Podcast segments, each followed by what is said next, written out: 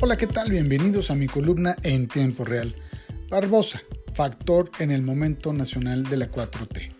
En su conferencia de prensa de este martes, el gobernador de Puebla, Miguel Barbosa, lanzó una crítica en la que nadie profundizó y además hizo un anuncio relevante ligado con esa crítica. Comienzo con el anuncio. Habremos de tener paciencia los poblanos porque está claro que no habrá retorno a las actividades presenciales en las escuelas de Puebla el 1 de junio, como lo anunció el secretario de Educación Federal Esteban Moctezuma el 22 de abril y como lo ha reiterado en los últimos días. Esto nos lleva a concluir que la fecha dada por el secretario federal, quien por cierto incumplió con la promesa del presidente Andrés Manuel López Obrador de despachar desde Puebla en una de esas ocurrencias de descentralizar dependencias que no se ha concretado porque era inviable, se le sacó de la manga o sus cálculos estaban mal.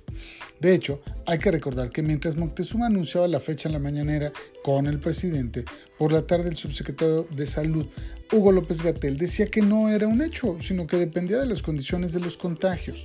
La crisis dentro del gabinete López Obrador se acentuó con estas diferencias a las que se sumó el episodio con las secretarías de Agricultura, Ganadería, Desarrollo Rural, Pesca y Alimentación, a la que el subsecretario Hugo López Gatel criticó al haber autorizado a cerveceras la reanudación de operaciones a pesar de no ser una actividad esencial en la cuarentena. Me voy ahora a la crítica que hizo el gobernador de Puebla. Miguel Barbosa cuestionó que no se dice la verdad sobre muchas cosas y de inmediato anunció que no volverán a los salones de clases el 1 de junio, al menos en Puebla. Exactamente a quién estaba refiriéndose el gobernador con eso de que no se dice la verdad, a la autoridad educativa federal o a la sanitaria. Días antes cuestionó que no llegaba suficiente apoyo a Puebla, por ejemplo, y fue nota nacional por decir que no recibiríamos a pacientes de otras entidades, pues no nos ayudan en nada para enfrentar la pandemia. Lo que ocurre con el discurso del gobernador Barbosa es una muestra clara de la crisis en la 4T que muestra un gobierno federal incapaz de aglutinar siquiera a los suyos. No hay operación administrativa adecuada y menos operación política. Ya vimos una valiente decisión de los ministros de la Suprema Corte Justicia de la Nación, al rechazar la violación constitucional que quería ser el detestable gobernador de Baja California, quien quería quedarse tres años más en el poder.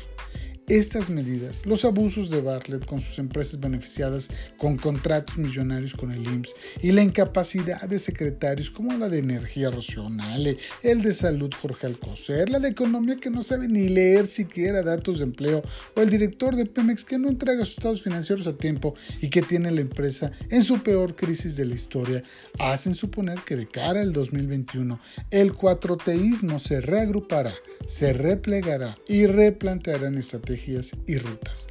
Ahí estará el gobernador de Puebla, Miguel Barbosa, con sus alianzas, sus aliados, y quien sí, si de algo sabe, es de la política nacional. Muchas gracias. Nos leemos en el Heraldo de Puebla. Nos escuchamos en arroba FM96.1 de 7 a 9.30 de la mañana y aquí en Spotify. Además de grillar, por supuesto, en Twitter como Eric Becerra 1 y en Facebook como Eric Becerra MX. Los leo también en Instagram como Eric Becerra. Gracias.